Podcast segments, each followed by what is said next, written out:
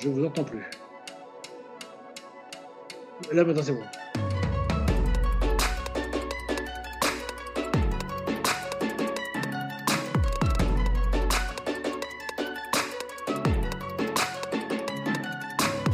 Oui, alors c'est possible et on, s'en rapproche un peu parce que avec la station spatiale, nous avons cinq agences qui travaillent sur la station spatiale internationale et on peut très bien regrouper ces cinq agences spatiales sous l'égide d'un centre coordinateur qui serait une agence mondiale, mais il faudrait bien sûr y inclure euh, les autres agences qui sont importantes comme la Chine et l'Inde. Le tourisme spatial, c'est un une des applications du futur. Donc euh, le tourisme spatial a commencé déjà et il va s'accélérer dans les 10 à 20 années qui vont venir. Et je pense qu'il va accélérer de plus en plus, bien sûr. Mais c'est pas la seule application. Hein. L'application, les applications importantes pour nous, c'est quand même euh, le tourisme spatial dans les orbites basses, mais, mais c'est surtout l'exploration pour que nous puissions faire un travail scientifique important sur les différentes planètes comme la Lune ou Mars, ou bien des tâches importantes qui, qui sont là pour euh, protéger la Terre, comme par exemple intercepter un astéroïde.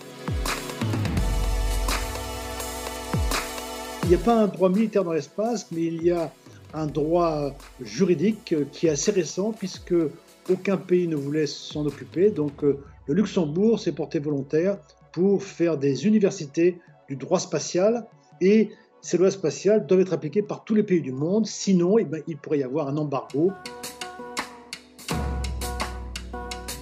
Il est très important parce que nous sommes dépendants de l'espace pour plusieurs choses. Pour la localisation et la navigation comme le GPS. Donc celui qui détient le GPS donne le signal à son pays ou à ses territoires pour qu'il puisse naviguer en toute sécurité. Nous avons également des choses limites comme par exemple les brouillages de GPS qui peuvent amener les gens dans des secteurs où ils n'ont pas vraiment envie d'aller. Mais il y a aussi tout ce qui est communication euh, de, transmission de données, donc des données très importantes, ce que nous avons par Internet aujourd'hui, et que ce Internet, nous l'avons par des réseaux filaires, mais aujourd'hui, cet Internet, et dans le futur, se fera par des réseaux satellitaires de très haute données qui vont couvrir toute la planète, et ça c'est vraiment un avantage par rapport à, à ce que nous avions avant. Alors c'est un, chemin incroyable parce que je me souviens que ce vol de Gagarine durait euh, une orbite, donc 1h30, euh, 1h40 autour de la Terre.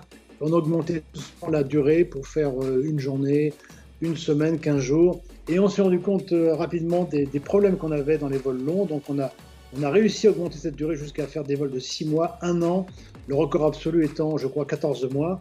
Et donc on a un contrôle de comment l'être humain se comporte en apesanteur, qui sont des conditions difficiles de dégradation de l'os, dégradation des muscles, confinement psychologique.